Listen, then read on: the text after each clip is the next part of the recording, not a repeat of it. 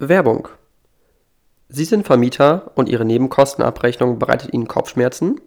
Dann setzen Sie auf eine Vermietersoftware, die vieles einfacher macht. Obiego. Mit Obiego erledigen Sie Ihre Nebenkostenabrechnung Schritt für Schritt und mit wenigen Klicks.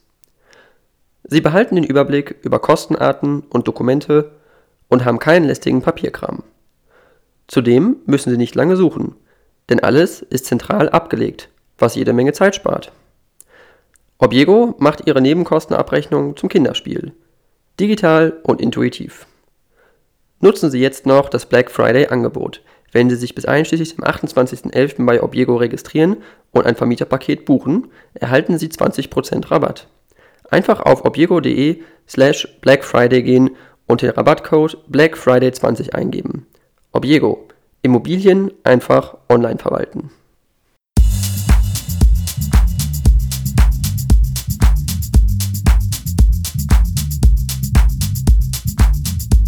Ja, äh, dann äh, vielen, vielen Dank, äh, Herr Braun, äh, Helge Braun. Sie sind ein äh, deutscher Politiker äh, von der CDU und Bundestagsabgeordneter. Ähm, Sie sind Vorsitzender des Haushaltsausschusses des Deutschen Bundestages und Sie waren Bundesminister für besondere Aufgaben und Chef des Bundeskanzleramts im Kabinett Merkel IV.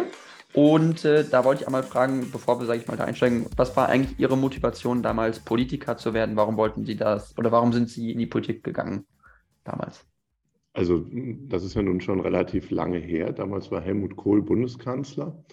Und ähm, meine persönliche Motivation war eigentlich sehr stark, dass ich Politik und die Gestaltung unseres Landes spannend fand und dass ich auch ähm, sehr beeindruckt war von dem, dem, Festhalten an der deutschen Einheit und an der wirtschaftlichen Stärke Deutschlands.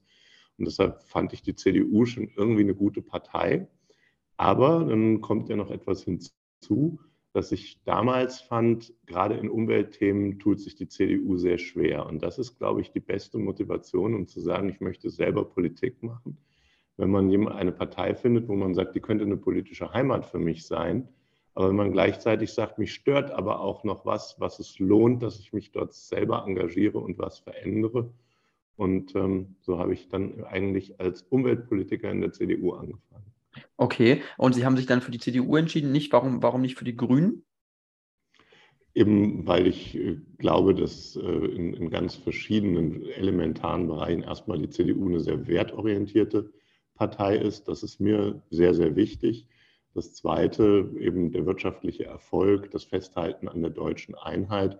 Ich bin schon sehr, sehr äh, äh, wirklich auf dem Boden der Grundwerte der CDU ähm, überzeugt und fand es in der ganzen Breite richtig und hatte das Gefühl, es ist, glaube ich, schwerer, die Grünen zu einer Wirtschaftspartei zu entwickeln, als die CDU zu einer, die auch tolle Umweltpolitik macht. Und das hat sich ja in den folgenden Jahren gezeigt. Die sozusagen Klimapolitik von Angela Merkel habe ich immer sehr unterstützt und äh, Töpfer war dann der Erste, der auch im Automobilsektor ein äh, Zeichen gesetzt hat mit der Einführung des Katalysators. Also heute bin ich mit der CDU auch in Umweltfragen sehr zufrieden.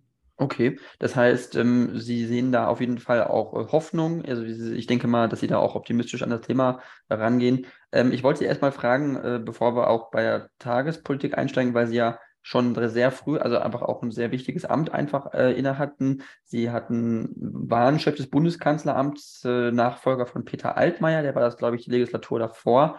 Ähm, und äh, das ist ja ein sehr verantwortungsvolles Amt, also wo man auch ganz eng mit der Kanzlerin auch zusammenarbeitet. Und äh, können Sie vielleicht beschreiben, ich glaube, für die Zuhörerinnen und Zuhörer ist es einfach spannend zu wissen, wie das ist, so auch der Arbeitsalltag, wie war das so? Wie oft hatte man auch Frau Merkel gesprochen? Haben Sie ständig SMS hin und her geschrieben oder wie, was für eine Arbeitsbeziehung war das auch? Ja, also der, der Kanzleramtsminister muss zu seinem Bundeskanzler oder eben seiner Kanzlerin natürlich ein ganz enges Arbeits- und Vertrauensverhältnis haben, weil eigentlich ist ja die Aufgabe gerade dadurch beschrieben, dass man im Sinne des, des, der Bundeskanzlerin die Regierung zusammenhält, die Probleme löst, sowohl mit den Ländern als auch äh, mit dem Bundestag sodass man am Ende äh, einfach die, die aktuellen Probleme, die auf Deutschland zurollen, dann auch im praktischen Tun gut und schnell bewältigt bekommt. Und das ist dann im Grunde genommen so, dass natürlich ist, angesichts der, der letzten Jahre, die auch immer geprägt waren von neuen Krisen, von aktuellen Entwicklungen, dass man sich jeden Morgen gut abstimmt, bevor man in den Tag startet. Das haben wir auch getan. Und dass man natürlich auch während des Tages ständig per SMS in Kontakt bleibt. Und natürlich ist es auch so, dass eine Bundeskanzlerin nur jemanden zum Kanzleramtsminister macht, dem sie vertraut. Und ich habe ja schon in den ganzen 16 Jahren der Kanzlerschaft Angela Merkel auf der einen oder anderen Art und Weise sie auch unterstützt, erst als Staatssekretär im Forschungsministerium, dann als Staatsminister im Kanzleramt und eben zuletzt auch als Kanzleramtsminister. Mhm. Könnte man sagen, dass Sie eigentlich mit einer der allerengsten Kollegen waren äh, von Frau Merkel oder dass Sie, also das kollegiale Verhältnis zwischen Ihnen das mit das engste war, neben vielleicht noch dem Regierungssprecher?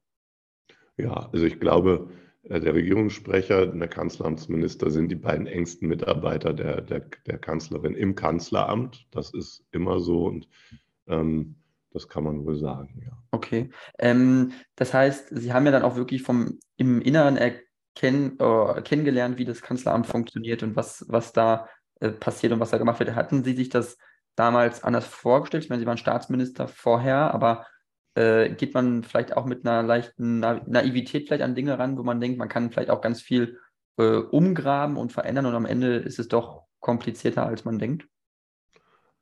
Also dadurch, dass ich acht Jahre im Kanzleramt war, muss ich sagen, die vier Jahre als quasi Stellvertreter von Peter Altmaier haben natürlich dazu geführt, dass ich mich ganz gut vorbereitet gefühlt habe. Es gab ja in der Historie andere Kanzleramtsminister, die waren vorher Landesminister, die kannten die ganze Bundespolitik noch nicht. Da habe ich echt große Bewunderung dafür, wenn man sich von null auf gleich so einarbeiten muss. Ich habe mir das sozusagen, wie Peter Altmaier das Kanzleramt geführt hat, schon mal vier Jahre angeguckt. Und deshalb, als ich Kanzleramtsminister wurde, war mir ziemlich klar, ähm, worauf es ankommt. Und man muss sagen, das ist schon auch eine Aufgabe, wo es wirklich ums politische Gestalten geht. Dann ähm, während man, wenn man in einem Fachministerium ist, kann es ja sein, dass gerade die Themen sehr aktuell sind. Also Gesundheitsministerium während Corona ist in aller Munde. Wenn aber normale Zeiten sind, tritt ein Gesundheitsminister eher weniger sozusagen hervor öffentlich, ist nicht jeden Tag in der Tagesschau. Und äh, jetzt sind es Energiethemen, da ist es der Wirtschaftsminister. Aber wenn man im Kanzleramt ist, weiß man, man ist immer da, wo die Probleme sind. Und das ist sehr, sehr spannend. Und dafür hat man eben auch tolle Mitarbeiter, tolle Informationen, die Zuarbeit aus allen Ministerien, die Informationen des Bundespresseamts. Also es ist ein sehr, sehr außergewöhnlicher Arbeitsplatz, weil er eben auch verbunden ist mit allem allerbestem Informationszugang. Mhm. Haben Sie damit auch quasi äh, andere Ministerien begleitet bei den Problemen, die Sie haben? Das heißt, also haben Sie jedes Ministerium bei jedem Problem mit begleitet oder also auch waren sich darüber bewusst, was, was gerade da so für ein Problem ist oder was da gerade für ein Gesetz entwickelt wird? Also ist man sich, äh, spiegelt man da jede, jede Situation in jedem Ministerium auch so ein bisschen? Absolut. Also jedes Ministerium, das einen Gesetzentwurf vorbereitet, muss den erst mit dem Kanzleramt abstimmen, bevor das dann äh, offiziell gemacht wird und bevor Länder und Verbände beteiligt werden.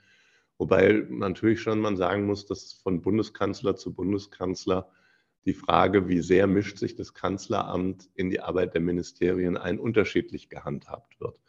Und Angela Merkel hatte eine klare Haltung, die ich auch sehr gut fand, dass sie gesagt hat, am Ende sind wir als Regierung und sie als Regierungschefin immer letztverantwortlich. Und wenn sie dann gesehen hat, dass es irgendwo Probleme gibt, hat sie immer mich gebeten, mich direkt mit den Ministerien auseinanderzusetzen, dass das Kanzleramt frühzeitig eingebunden ist und wir von Anfang an auch unsere Fähigkeiten mit einbringen, um die Probleme zu lösen. Und dadurch ähm, war das immer sehr, sehr viel Arbeit, aber auch immer sehr eng dran an dem, wo die Ministerien äh, äh auch Schwierigkeiten hatten. Und ich nehme jetzt so ein bisschen wahr, dass Olaf Scholz das Gefühl hat, dafür gibt es ja Minister und äh, die sollen sozusagen auch e-, eher selbstständig ihre Probleme lösen. Und äh, mich juckt es dann immer so ein bisschen, ich würde viel mehr steuern in der Bundesregierung, das vom Kanzleramt auch erwarten, weil wir es früher einfach auch ein Stück anders gemacht haben. Und diese Erfahrung am Ende bleibt ja dann doch am Regierungschef hängen, wenn in seiner Regierung was nicht gut funktioniert. die habe ich oft gemacht und deshalb finde ich eigentlich eine frühzeitige kollegiale Zusammenarbeit von Kanzleramt und Ministerien zur Problemlösung total wichtig. Okay, weil ähm, es gibt da ja auch, äh, ich habe das ein bisschen nachgelesen, dass äh, Sie auch damals äh, Ministerien Vorgaben gemacht haben, wenn es um Umstrukturierungen geht, wenn es darum geht, äh, Leute zu befördern, neue Leute einzustellen, dass Sie das A wissen möchten und B, ich glaube, es gab einen Zeitpunkt, wo Sie gesagt haben, das sollte irgendwie nicht mehr passieren oder es sollte zumindest nicht in dem Maße gemacht werden. Also dann haben Sie damit auch ein bisschen die Freiheit der Ministerien eingeschränkt damit. Also Geht das so einfach? Also kann man das einfach machen? Und ist das nicht auch abhängig davon, welche Partei in welchem Ministerium sitzt? Also ob es nun ein CDU-geführtes Ministerium ist oder ein SPD-geführtes in dem Fall? Also wir sehen ja jetzt gerade ganz aktuell mit 10.000 neuen Stellen, dass die Regierung äh, in Zeiten, wo eigentlich die, die Haushaltsmittel knapper werden, ähm, enorm viele neue äh, äh Beamtenstellen in den Ministerien schafft. Und ähm, das ist aus meiner Sicht immer kritisch zu bewerten, sondern da muss man Zurückhaltung üben. Und die Regierung wird als Ganzes wahrgenommen. Und wenn ich jedes einzelne Ministerium frage, dann sagt jedes einzelne Ministerium, ich habe so viel Arbeit, ich brauche mehr Leute. Und wenn man das nicht einfach laufen lassen will, dann braucht es sozusagen eine Vorgabe von vorne. Und da müssen sich dann der Finanzminister, der ja auch den Personalhaushalt aufstellt, und ähm, der Bundeskanzler oder die Bundeskanzlerin eben einig sein und sagen, wir wollen nicht, dass äh, äh, wir mehr als so und so viel zusätzliches Personal haben. Wir hatten auch schon Jahre, wo wir gesagt haben, wir wollen, dass wir Personalstellen einsparen, weil wir die Haushaltsmittel lieber für Sachausgaben verwenden wollen als für unsere Verwaltung. Ähm, und da muss man eine Vorgabe machen und muss die gegenüber den Ministerien durchsetzen. Und die Bundeskanzlerin oder der Bundeskanzler haben die Organisationsverantwortung für die Bundesregierung als Ganzes. Okay, weil ähm, das würde mich mal interessieren, wie stark äh, Interessen dann wirklich durchgesetzt werden können. Jetzt von Frau Merkel in dem Fall äh, bei der vorherigen Bundesregierung, wenn sie gesagt hatte, wir möchten jetzt Kosten sparen, wir möchten nicht, dass so viele neue Leute eingestellt werden, äh, wir möchten es in allen Ministerien durchsetzen. Inwiefern kann sie denn so durchregieren, ohne dass sie jetzt dem Koalitionspartner da sage ich mal. Also weil dann Olaf Scholz äh, in dem Falle war ja äh, Vizekanzler und äh, also ist das nicht auch noch eine Verhandlungssache zwischen dann den Koalitionspartnern auch so ein bisschen? Also man kann ja nicht so durchregieren wie in einem Unternehmen, sagen wir, jetzt machen wir es einfach so, oder? Das stimmt. Also die, die Bundesregierung ist ein Kollegialorgan. Das heißt, am Ende im Kabinett entscheiden wir in aller Regel einstimmig. Und ich habe auch als Kanzleramtsminister keine Gesetze ins Kabinett zugelassen, wo noch ein Ministerium gesagt hat, unter den Bedingungen bin ich nicht bereit zuzustimmen. Ähm, und deshalb, ähm, um diese Einigkeit zu erzielen, ist es in der Tat so, dass man über alles, und das gilt halt auch für den Personalhaushalt oder den Haushalt als Ganzes, ähm, man sehr lange verhandeln muss, bis am Ende sich alle einig sind. Das setzt aber natürlich auch voraus, dass jeder echt kompromissbereit ist. Also in so einem, da kann man niemanden gebrauchen, der einfach immer auf seiner Haltung komplett beharrt. Und deshalb ist auch so ein Ziel, Personal einzusparen oder den Personalaufwuchs zu begrenzen, etwas, worüber man reden muss.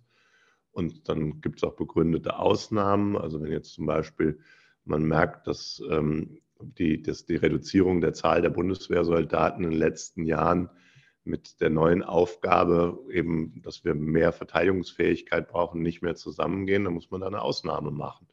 Das muss man dann besprechen.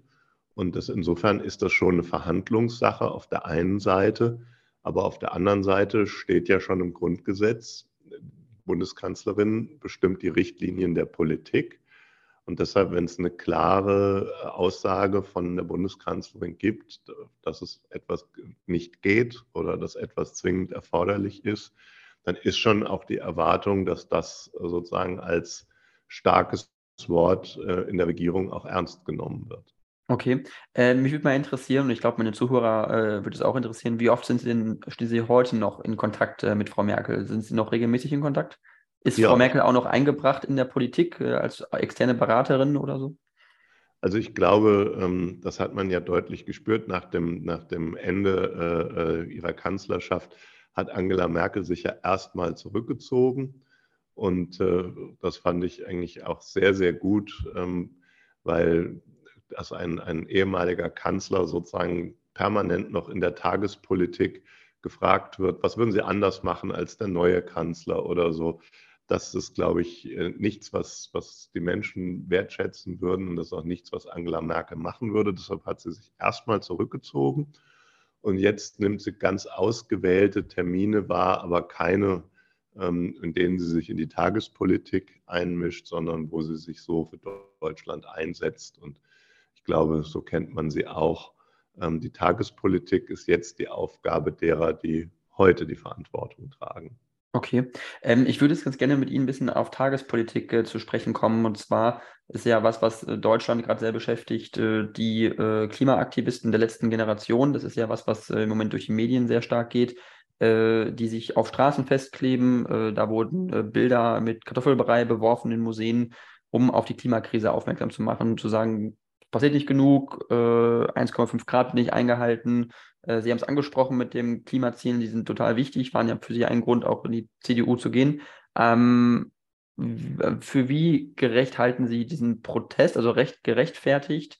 Und was halten Sie auch davon, dass in Bayern Klimaaktivisten 30 Tage Vorbeugehaft bekommen haben, nur weil sie sich auf der Straße festgeklebt haben?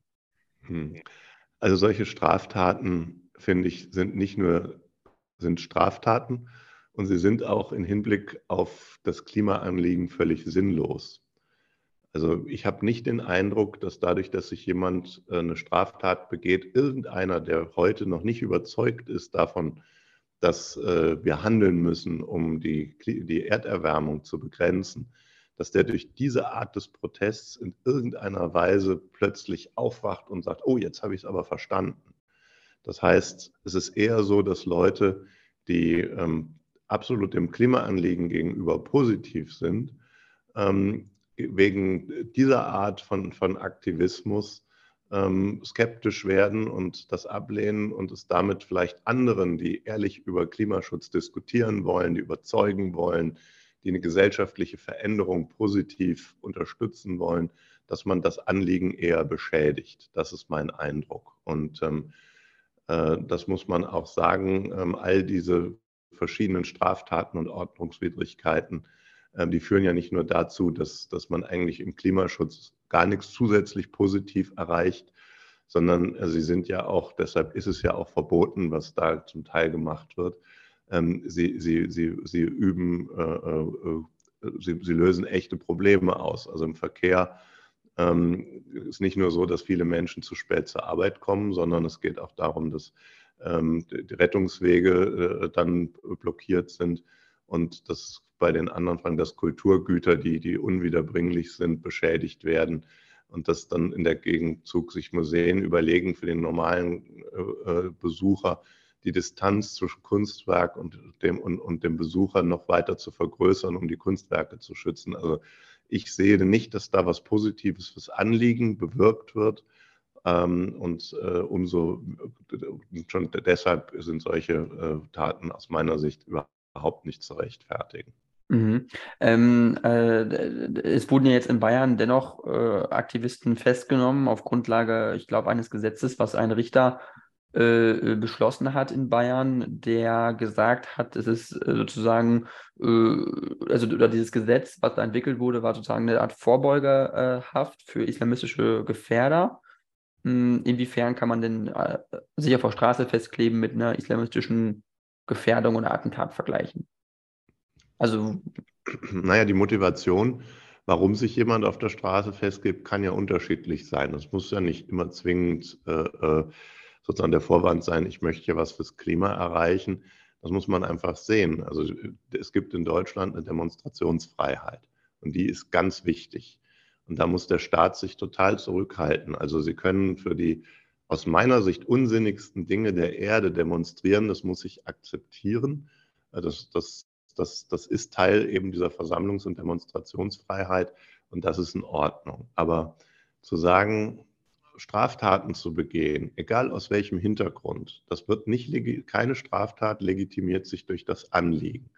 So, und die, eben diese Aktivisten glauben, Klima würde das äh, ähm, legitimieren, ähm, weil das Islamismus es nicht tut, das ist jedem sonnenklar. Aber die Frage wäre ja, wo ist da die Grenze? Und deshalb finde ich einfach keine Straftaten ähm, auch keine, keine Eingriffe in den Straßenverkehr, keine Sachbeschädigungen rechtfertigen das beste Anliegen und schon gar kein schlechtes Anliegen. Mhm. Und zu so einem konkreten, ähm, äh, zu, zu, so einer konkreten Richterentscheidung, da finde ich es immer wichtig, dass die Politik sich raushält. Da haben wir Gewaltenteilung. Wenn ein Richter das entscheidet, ähm, dann ist das erstmal etwas, was alle so umzusetzen haben. Und wenn jemand damit unzufrieden ist, dann muss er in Revision gehen. Aber Richterschelte aus der Politik finde ich immer schwierig, weil mhm. Richter wenden das geltende Recht an. Und äh, wenn, es, wenn sie das in einem Einzelfall unverhältnismäßig tun würden, dann ist es die Aufgabe oberer Gerichte, das festzustellen und nicht die der Politik. Mhm, mhm. Ähm, aber Sie hatten gesagt, Straftaten, also äh, kann man denn, ist denn eine Straßenblockade direkt eine Straftat? Weil, also erstmal wird ja dadurch erstmal nicht direkt jemand verletzt.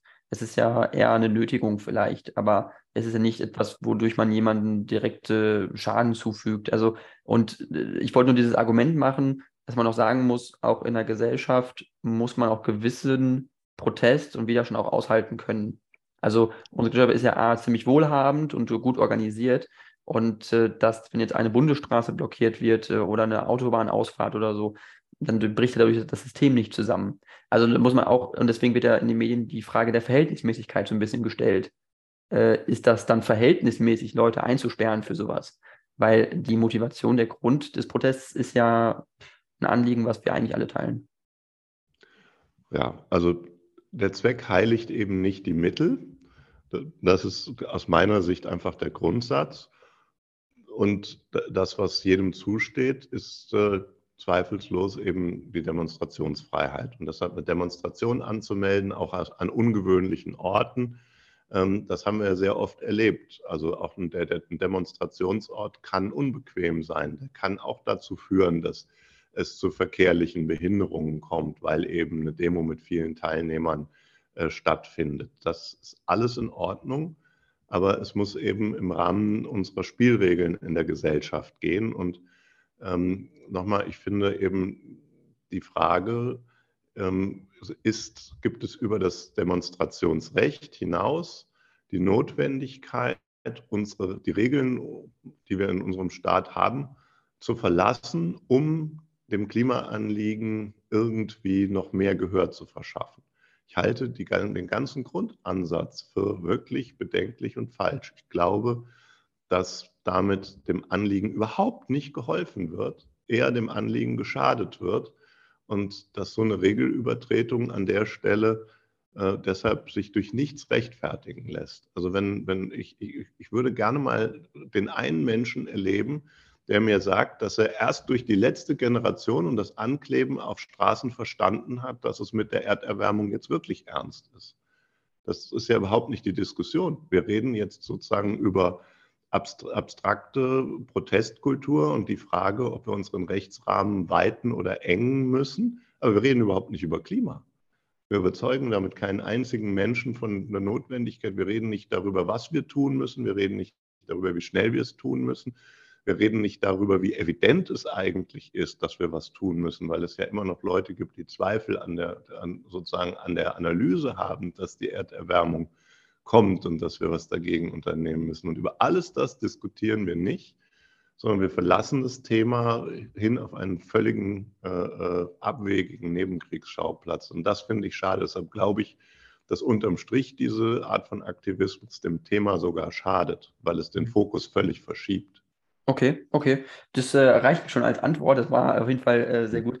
Ähm, ich würde jetzt gerne zum nächsten äh, Thema übergehen und zwar ist auch ein brennendes Thema und das, was äh, viele beschäftigt, ist ja die Fußball-WM in Katar, äh, äh, die vergeben worden ist. da gibt es jetzt mittlerweile das Problem, dass bestimmte Zeichen nicht mehr getragen werden dürfen, also Zeigen von Diversität, Antidiskriminierungsbinden ähm, äh, Fans mit Regenbogen-T-Shirts wurden nicht in Stadien reingelassen. Ähm, die FIFA verbietet jetzt jegliches Zeichen von politischen Signalen. Äh, äh, wie sehen Sie eigentlich das Ganze und wie sollte sich auch eigentlich der DFB dazu positionieren? Also das ist doch eigentlich ein ziemlich kritischer Zusammenhang im Moment. Ja, also das ist ein schönes Beispiel dafür, dass es, man es nichts mehr vernünftig hinbekommt, wenn, wenn die Grundentscheidung falsch ist. Und ich muss sagen, ähm, spätestens aus heutiger Sicht ähm, war, war, die Idee der FIFA, diese äh, WM nach Katar zu geben, aus meiner Sicht äh, äh, wirklich ein großes Problem.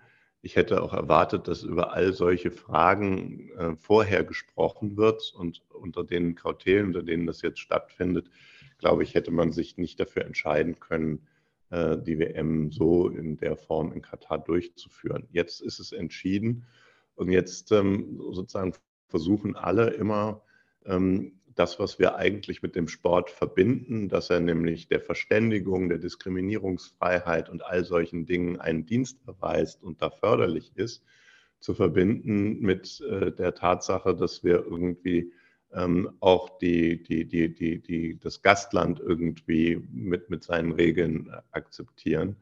Und ich finde, ehrlich gesagt, ähm, mir ist mit spätestens mit der Debatte jetzt über die Binden der Spaß an jedenfalls dieser WM völlig vergangen. Hm, also Sie werden die Spiele auch nicht gucken, die Deutschlandspiele, oder?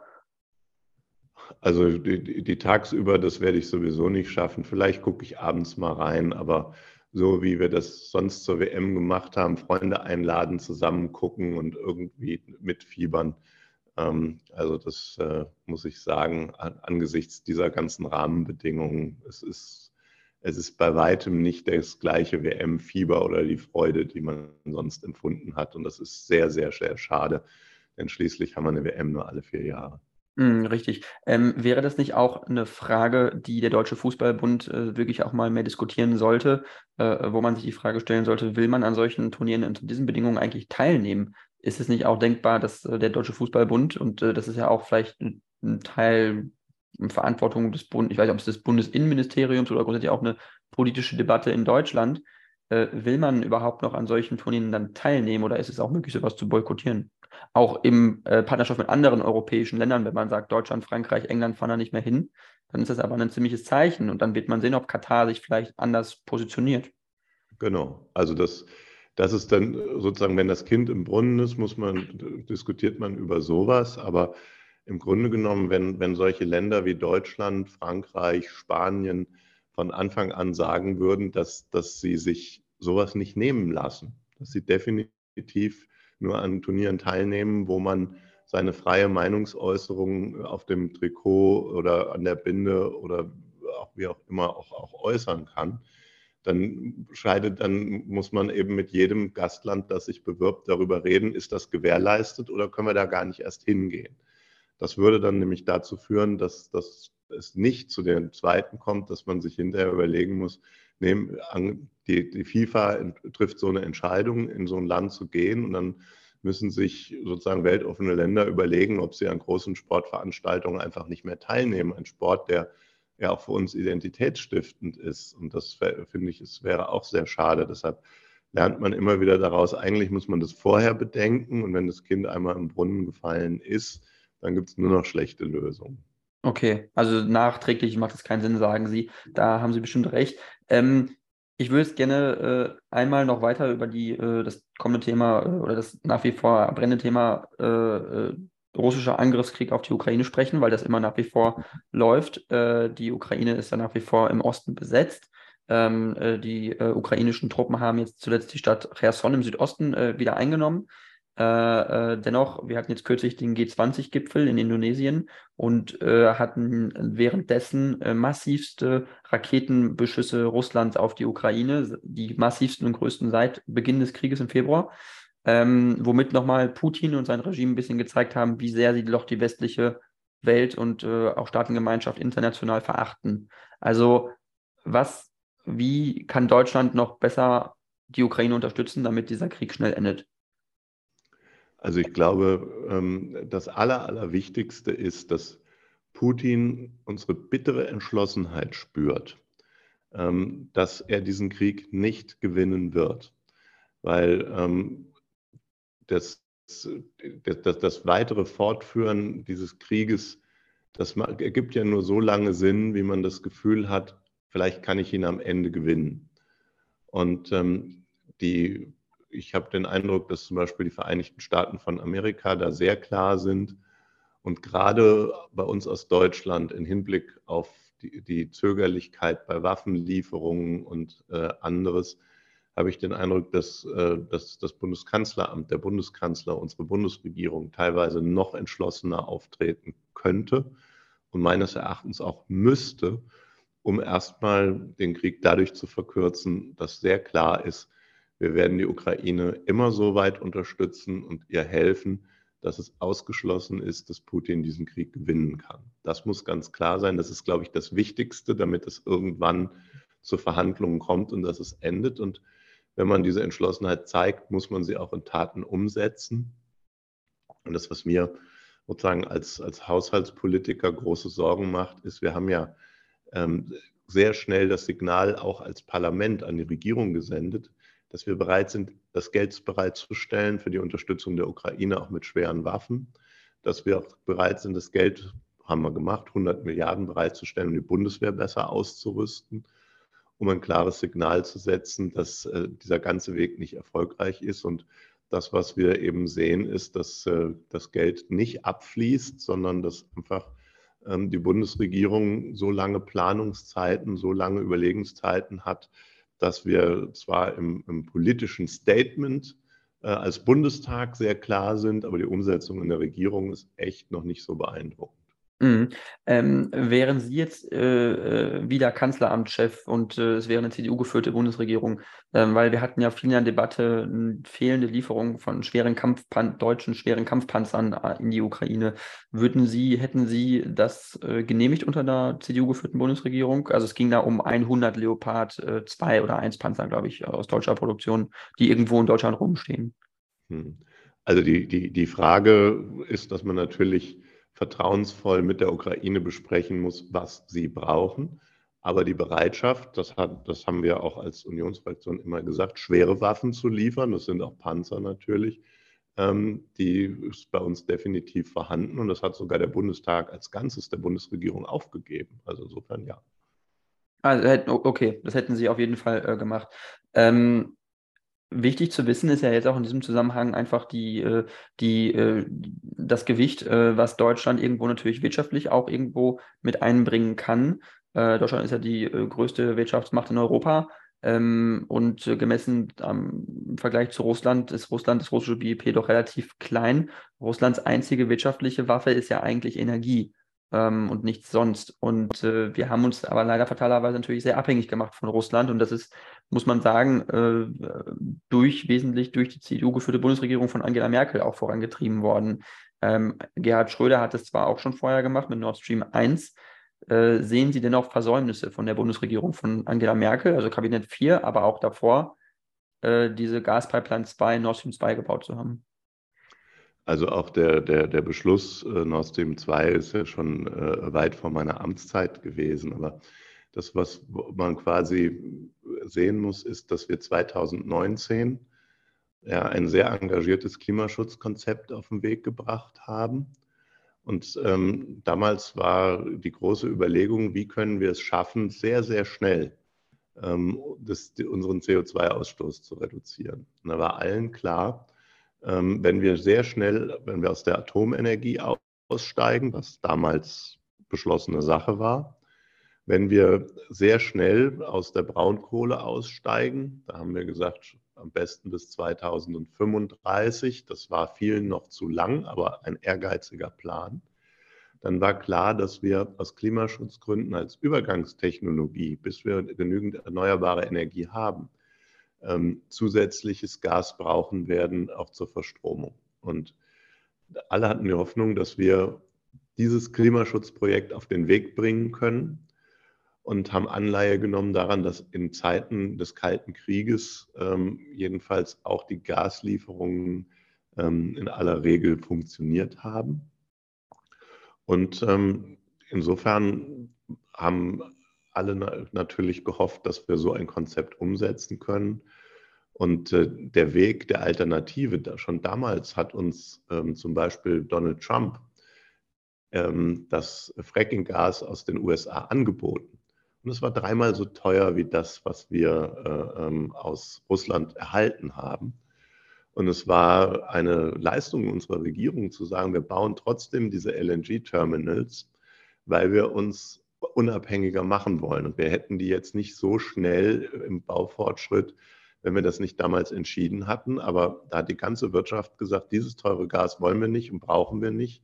Insofern ging es auch nur mit staatlichem Geld, überhaupt solche alternativen Gasbezugswege auf den Weg zu bringen. Insofern, ja, ähm, es wäre immer richtig gewesen, die Wasserstoffstrategie früher zu starten, den Ausbau der erneuerbaren Energien viel früher äh, auf den Weg zu bringen.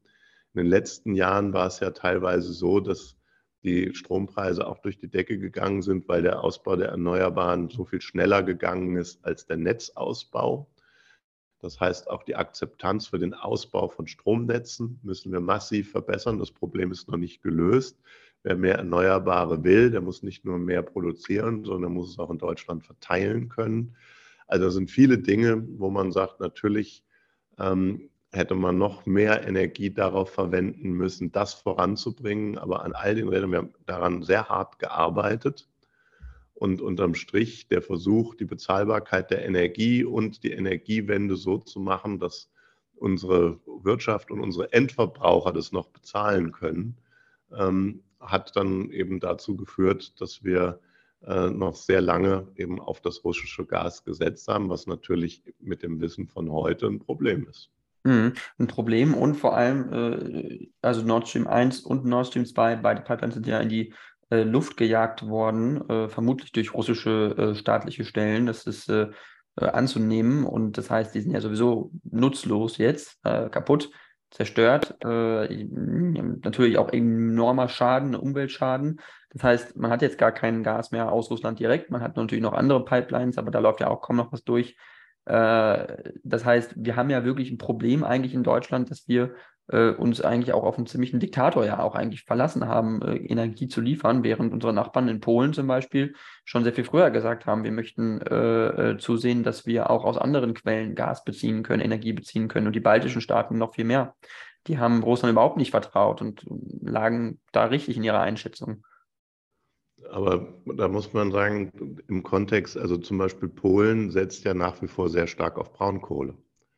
Also ein Land zu zeigen, und das ist eben das, was, was wir in der Diskussion eben sehen müssen, ein Land zu zeigen, was einen so ehrgeizigen Klimapfad besteigen will wie wir, 2045 ähm, klimaneutral zu sein und damit frühzeitig aus äh, sehr, sehr äh, CO2-intensiven Technologien wie Braunkohle aussteigen will und gleichzeitig kein Gas als Brückentechnologie braucht und gleichzeitig frühzeitig aus der Atomenergie aussteigen will. Das ist das Problem. Ein Land wie Frankreich, das auf Atomenergie als Stromquelle setzt, braucht natürlich weniger Gas, wenn die Atomkraftwerke laufen. Ein Land wie Polen, das auf Braunkohle stark setzt, braucht natürlich auch weniger Gas. Und insofern ist doch das Problem, über das wir jetzt einfach sprechen müssen, nicht die Frage, was hätte man früher, sondern in der jetzigen Phase, wie wollen wir jetzt in den nächsten Jahren hart daran arbeiten, dass wir unser Klimaziel 2045 noch erreichen. Weil ja das Erste, was, was ein grüner Wirtschaftsminister machen musste in dieser Krise, war ja, den, die, die, die Kohleverstromung wieder hochzufahren. Und das ist natürlich insofern in dieser, in dieser Krise dieser die Energiekrise äh, haben wir jetzt auch noch mit verschärfenden Faktoren für, die, für das Klimaproblem zu tun. Und da müssen wir so schnell wie möglich runter. Und deshalb ist aus meiner Sicht das, wo ich mich sehr engagiert habe, war immer unsere Wasserstoffstrategie. Wir werden, äh, wir haben Ziele, 65 Prozent unserer Primärenergie aus, aus Erneuerbaren zu holen, aber da bleibt eben noch sehr viel übrig und deshalb sind Energieimporte über Wasserstoff zentral wichtig für unsere CO2-Neutralität. Und deshalb ist das eigentlich das Thema, was man zentral voranbringen muss. Und dann nehme ich nur für mich in Anspruch, da habe ich immer gepusht. Das ist, ähm, und das ist, das, das ist eigentlich jetzt die Lösung, auf die wir ganz schnell setzen müssen. Mhm. Aber sollte man nicht auch äh, sich ein Stück weit ehrlich machen und sagen, man hat ja auch viele Lösungen auch einfach schon da. Es sind ja auch viele Lösungen schon vorhanden. Also man hat ja Solarenergie, man hat Batteriespeicher, man hat Wärmepumpen. Also über diese Instrumente kann man ja sehr gut Häuser beheizen, äh, ähm, äh, Strom speichern, Strom produzieren. Äh, und äh, auch Windenergie ist natürlich wichtig, aber ich glaube, Solarenergie bekommt in Deutschland nach wie vor viel zu wenig Aufmerksamkeit. Und äh, dass es immer Diskussionen gibt, äh, Solar und Wind in Kombination sei zu wenig, weil irgendwann sei keine Sonne mehr da und kein Wind. Das stimmt halt auch einfach nicht, weil dieses Thema, diese, diese Dunkelflautentheorie, die stimmt halt gar nicht. Es gibt gar, also es gibt pro Jahr vielleicht eine Woche, ein paar Tage, wo keine Sonne und kein Strom und kein Wind weht, aber ansonsten ist es immer da. Also es ist immer Licht da und es ist immer Wind da. Das heißt, es, es funktioniert ja. Also ich, es wird nur nicht so richtig angeschoben, habe ich das Gefühl. Nee, also da, insofern, also die Analyse ist erstmal richtig, aber wir sind ein, ein, ein, ein, Land, unsere Industrie und auch, äh, sagen wir mal, unsere ganzen privaten Prozesse, wir sind von äh, Stromversorgungssicherheit extrem abhängig. Also ne, Dunkelflauten, die äh, nur wenige Stunden im Jahr auftreten, für die wir kein Backup haben im Sinne von, dann stellen wir die, die Stromversorgungssicherheit trotzdem her, ähm, sind völlig indiskutabel. Also wir haben als Bundestag Studienauftrag gegeben dazu der Frage, was passiert denn eigentlich, wenn in Deutschland überregional irgendwo mal der Strom ausfällt. Da funktioniert sehr schnell gar nichts mehr. Das hat wirklich schlimme und krasse Folgen. Und deshalb, ähm, auch wenn, wenn, wenn die Dunkelflaute nicht sehr häufig ist, Sie muss jedenfalls im Hinblick auf die, die Versorgungssicherheit mit Energie, muss es dafür auch eine Lösung geben. Zum Beispiel Batteriespeicher zum Beispiel. Genau, Speicherung welcher Art auch immer und die muss noch halbwegs wirtschaftlich sein. Batteriespeicherung ist sozusagen eine, eine sehr chemische äh, Lösung ähm, und Batterien altern. Also wir haben, wir haben schon viele Lösungen, die wir in Angang bringen müssen. Ich glaube auch nicht, dass das Thema der, der Produktion momentan unser größtes Problem ist, sondern, wie ich es vorhin gesagt habe, also das, das Thema der, der, der Verteilung von Energie ist, also das, das, der Engpass bei der Energiewende ist der Ausbau der Netze. Das muss man klar sagen. Ja, dass wir viele Technologien haben, die heute einsatzbereit sind, stimmt. Aber wir sind eben bei der Frage, ähm, haben wir teilweise im Norden zu viel Strom und im, im, im Süden zu wenig. Ähm, das sind so die großen Probleme, die müssen gelöst werden. Und die Tatsache, dass wir neben Strom eben eine zweite Primärenergie brauchen, die wir momentan eben hauptsächlich in Form von Gas haben. Ähm, und äh, die müssen wir durch Wasserstoff ersetzen als CO2 oder kohlenstoffneutrales Molekül. Mhm. Okay, ja, ähm, Herr Braun, ich danke Ihnen sehr äh, für dieses Interview. Ich fand es äh, sehr spannend. Äh, wenn Sie möchten, können Sie zum Abschluss noch was sagen äh, zu Ihnen als Person, äh, zur CDU oder genau, äh, möchten, wenn Sie möchten, können Sie auch kurz Werbung machen. ja, also ich möchte einfach nur Werbung machen dafür, dass sich möglichst viele nicht nur für Politik interessieren, sondern auch bereit sind, sich politisch zu engagieren weil ähm, ich einfach finde, unsere Demokratie wird an, an so vielen Stellen auch, äh, ähm, gibt so viele Leute, die sich gegen, dagegen äh, organisieren, dass ich mir wünsche, dass sowohl im Netz als auch im, im, wahren Leben alle die, die unsere Demokratie und unser Land lieben, sich auch in irgendeiner Weise lautstark mit äußern. Und ähm, ich finde, da trägt Ihr Podcast zu bei und deshalb habe ich heute gerne mitgemacht. Super, dann vielen, vielen Dank und vielleicht bis zum nächsten Mal.